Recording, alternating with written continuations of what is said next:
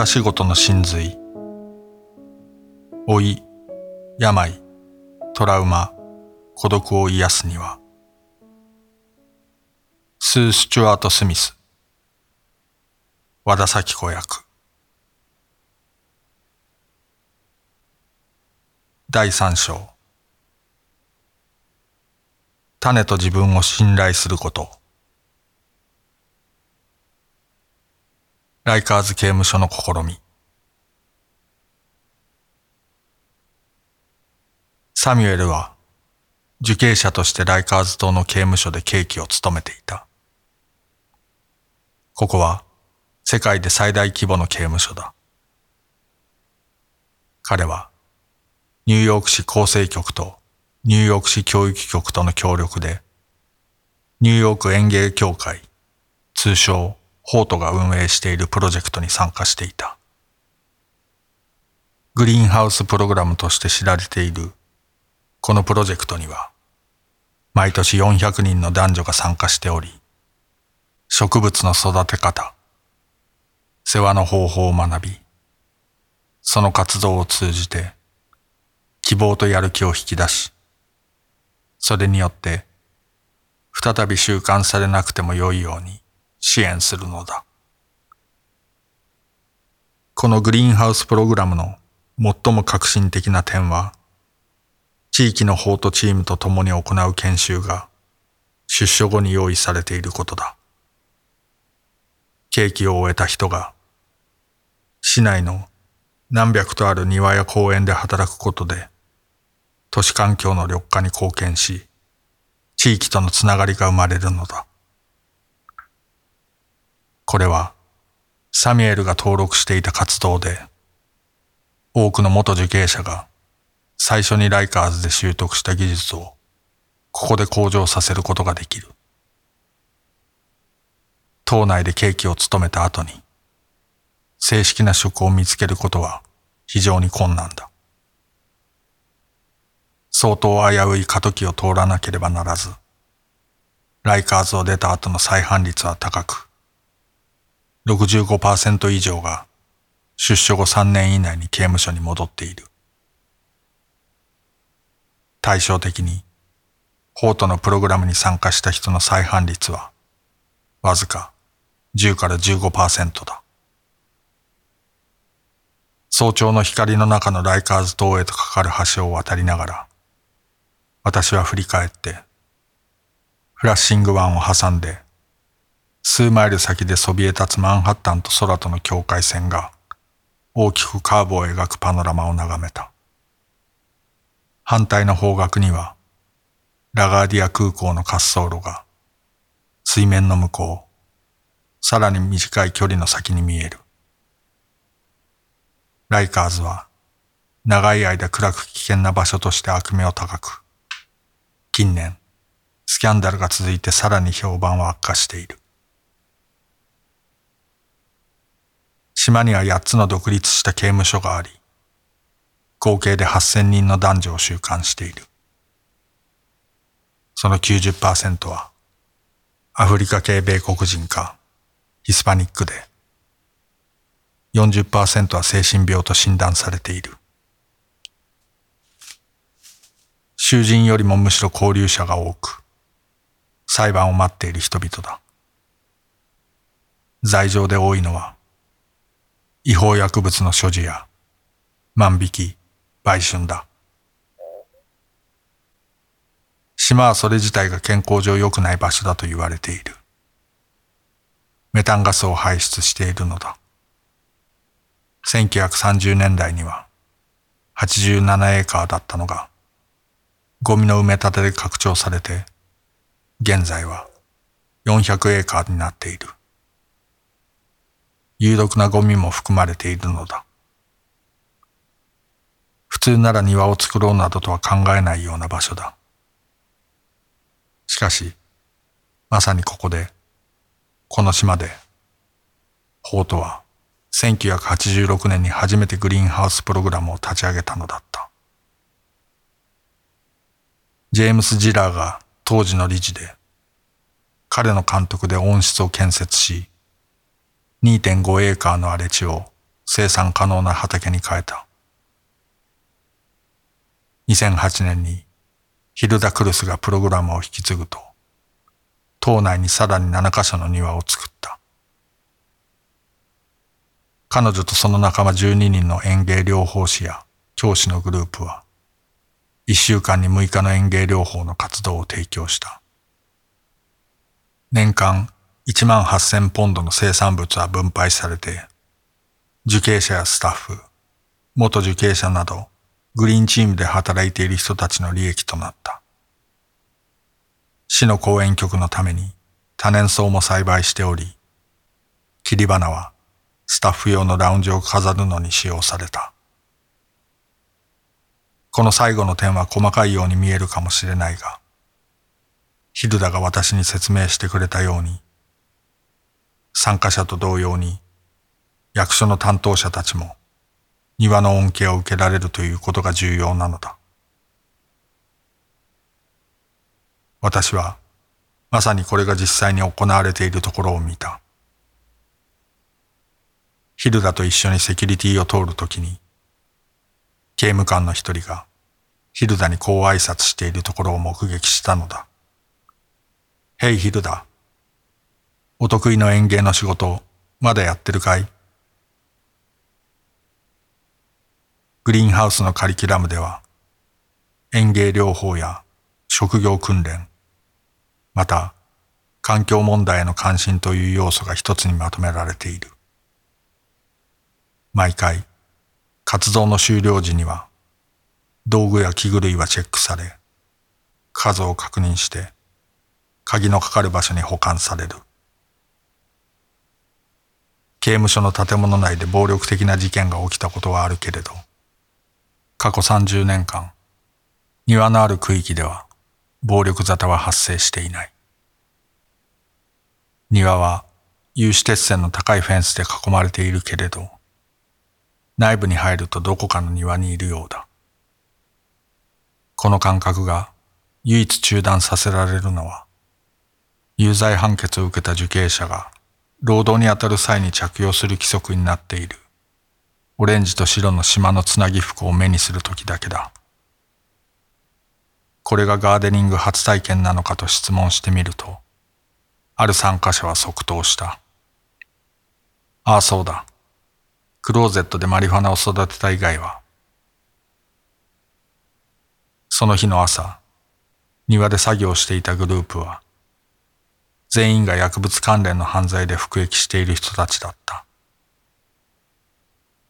庭で何を重視しているかは人によってそれぞれだ。引き続き野菜を育てたいと熱心な人もいれば、自分の子供たちに何かを育てるやり方を教えたいという人もいた。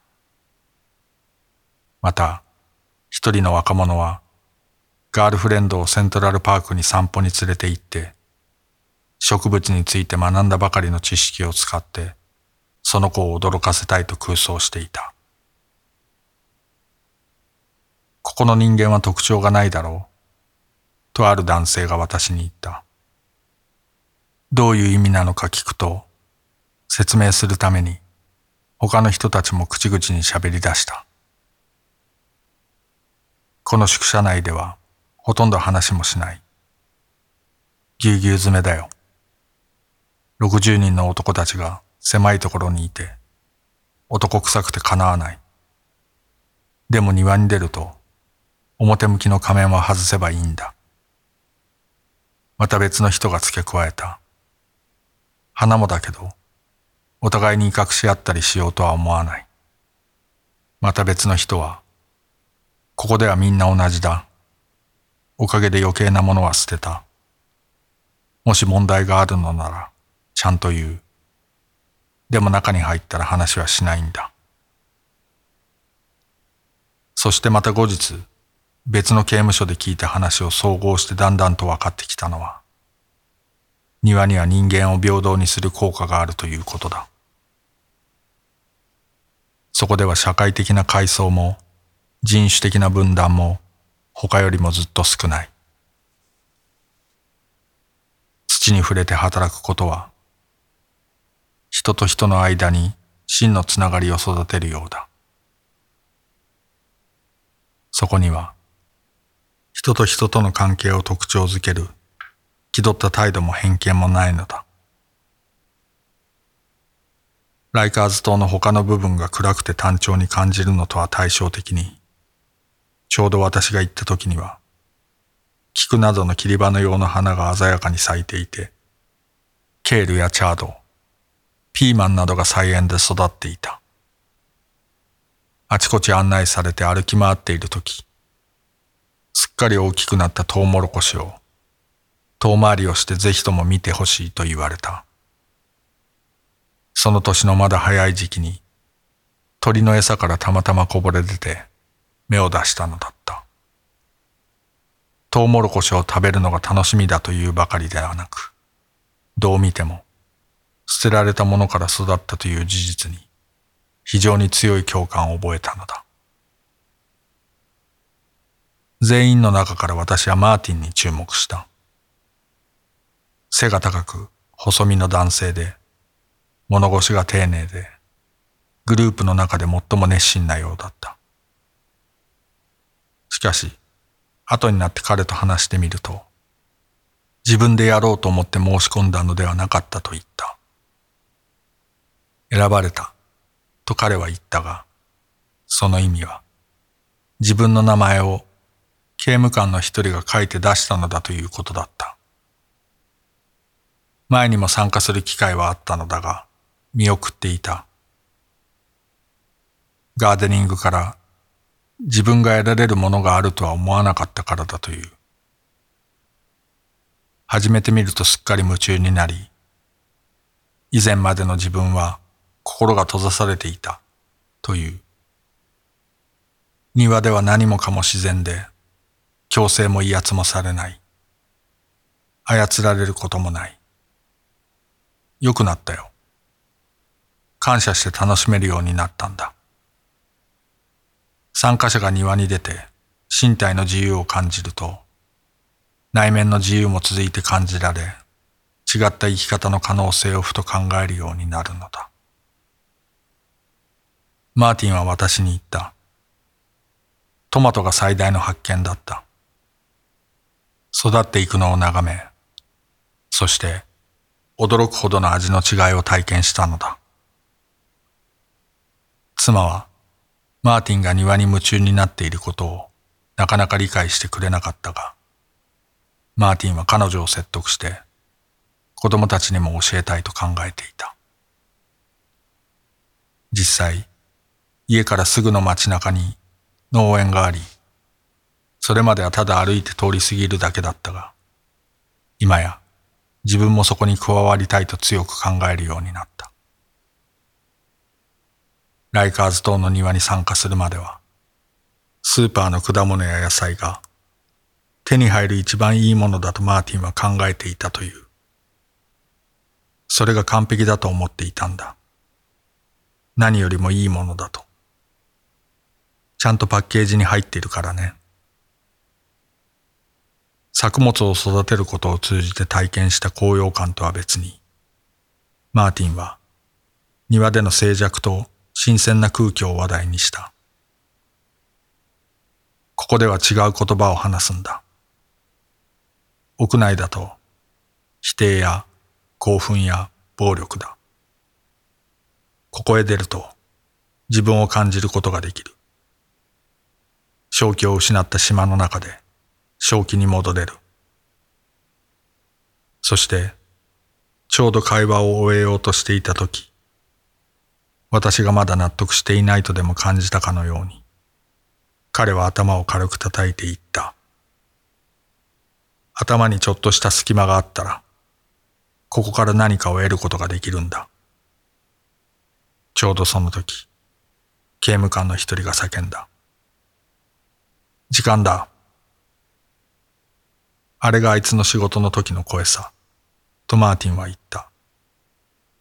時間が終わるといつもガラッと変わるんだ。参加者のうちの幾人かは、子供の頃に自分の祖父母や両親が畑の世話をしていた記憶があるが、それまで自然とほとんど接する機会がなく、土に触れるのを怖がる人もいる。マーティンはガーデニングが何をするものかそれまで何も知らなかったが、もののよくわかった刑務官のおせっかいでわかるようになったのだ。彼の頭の中にあったあのちょっとした隙間を通って一粒の可能性の種がまかれたのだ。そのおかげであれほど多弁に気持ちを語ってくれたのだった。その後、私は庭で働く女性たちの何人かと出会った。私の目的は、プロジェクトでの体験を聞くことだったが、話しているうちに、彼女たちの過去の人生の一端を漏れ聞くことになった。そしてそれを通じてしか、なぜ彼女たちがここでこうした活動に参加しているのかを説明することは不可能だった。屈辱的な売春、虐待、死産、子供時代の兄弟姉妹や両親の死など、話を聞くと、これまでの人生で大事にされた体験がほとんどなかったことや、人間関係の大半が悲惨なまま、あるいは暴力によって終わっていたことが分かった。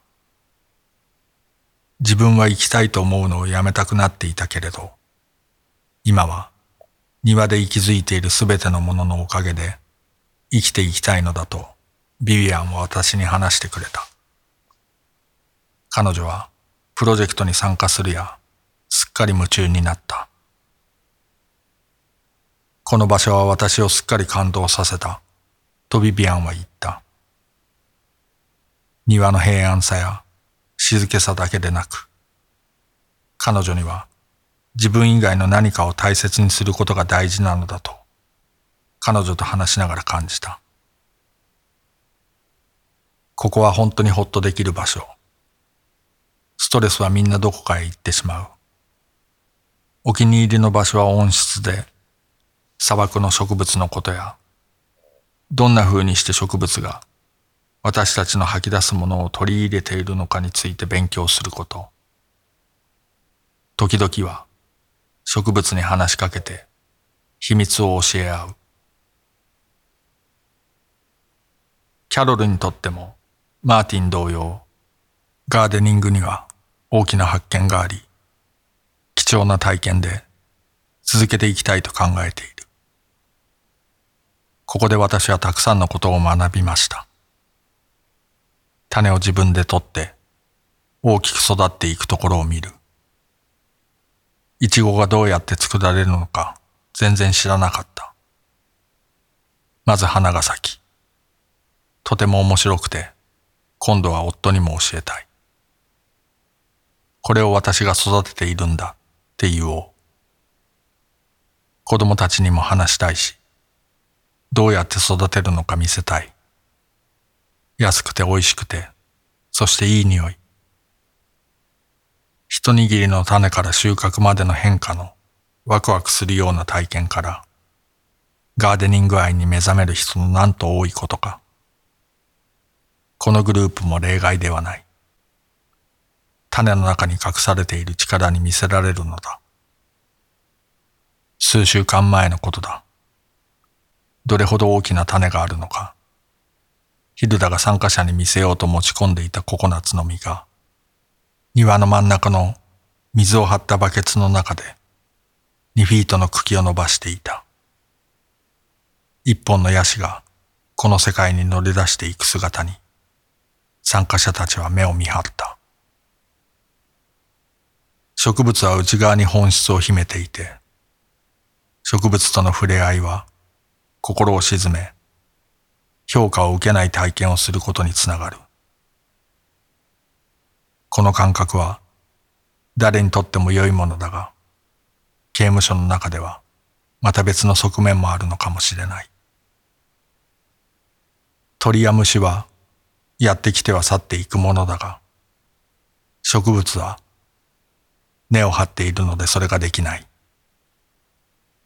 おそらく移動できないという共通の状況には、ある種の共感のようなものがあるのだろう。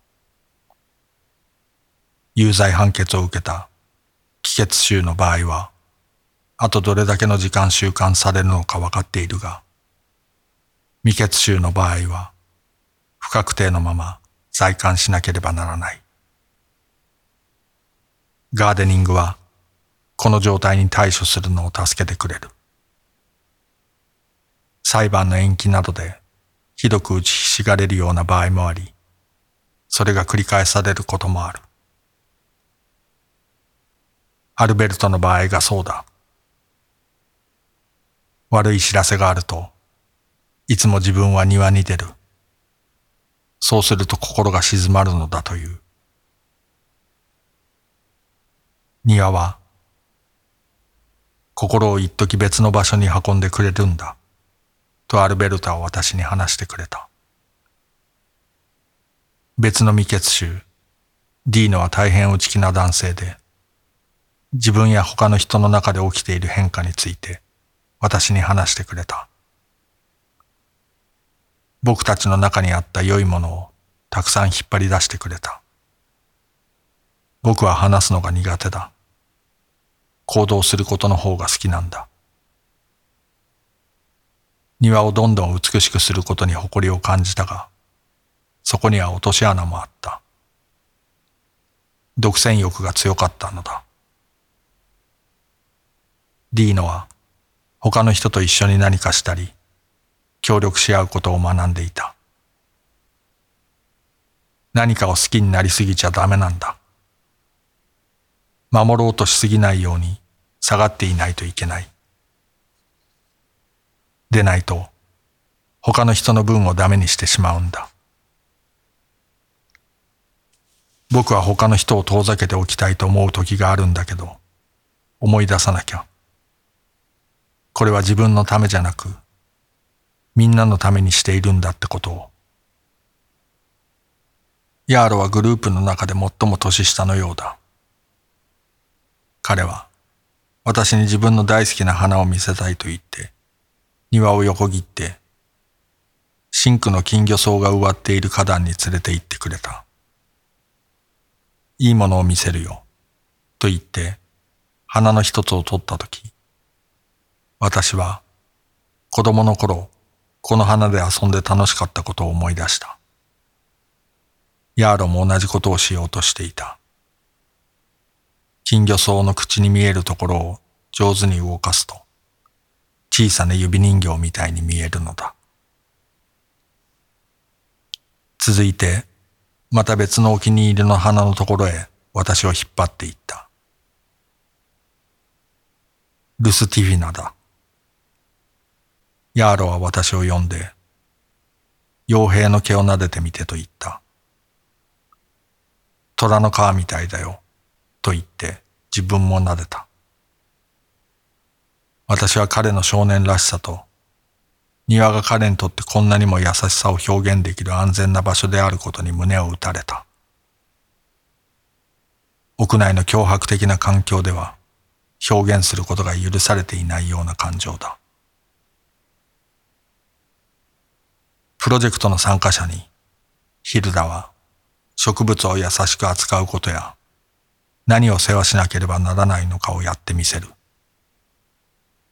植物の世話は、恐怖を感じることのない関係の中で、自分自身を解放できるようになると、ヒルダは確信しているのだ。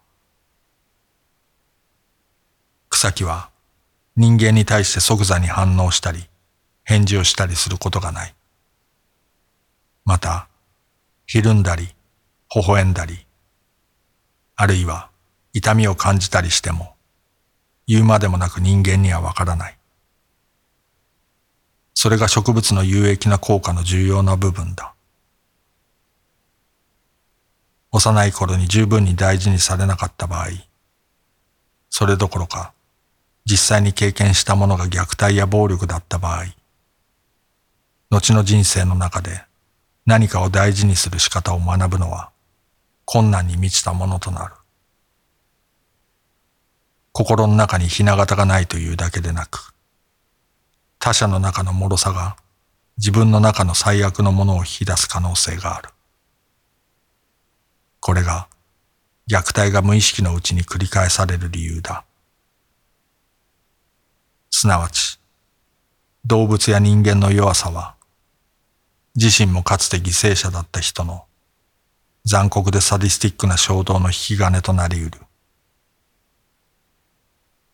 しかし、植物の脆さは、小動物や弱い人間の脆さとは異なっている。植物に痛みを加えることができないという事実は、残酷な行為を呼び込まないという意味だ。植物を扱うのは、大事にすることや優しさを学ぶための安全なやり方であり、間違った結果を招くことはほとんどない。ライカーズ島で話をしたマーティンやサミュエル、その他の人々に関することは、私の数年にわたる NHS での臨床経験に影響を与えた。私は様々な程度の暴力やアルコール依存症、犯罪に囲まれて育ったハートフォードシャーの貧困地区の患者たちを担当していた。このような世代間の連鎖を扱う仕事は難しく、地位はスタートしないこともある。始めたとしても、早々に中断してしまう危険性もある。しかし、常に幾人かは、少しの治療から多くのものを得たり、一週間に一度の治療を一年間続けて、新しい軌道に乗ることができる人もいるのだ。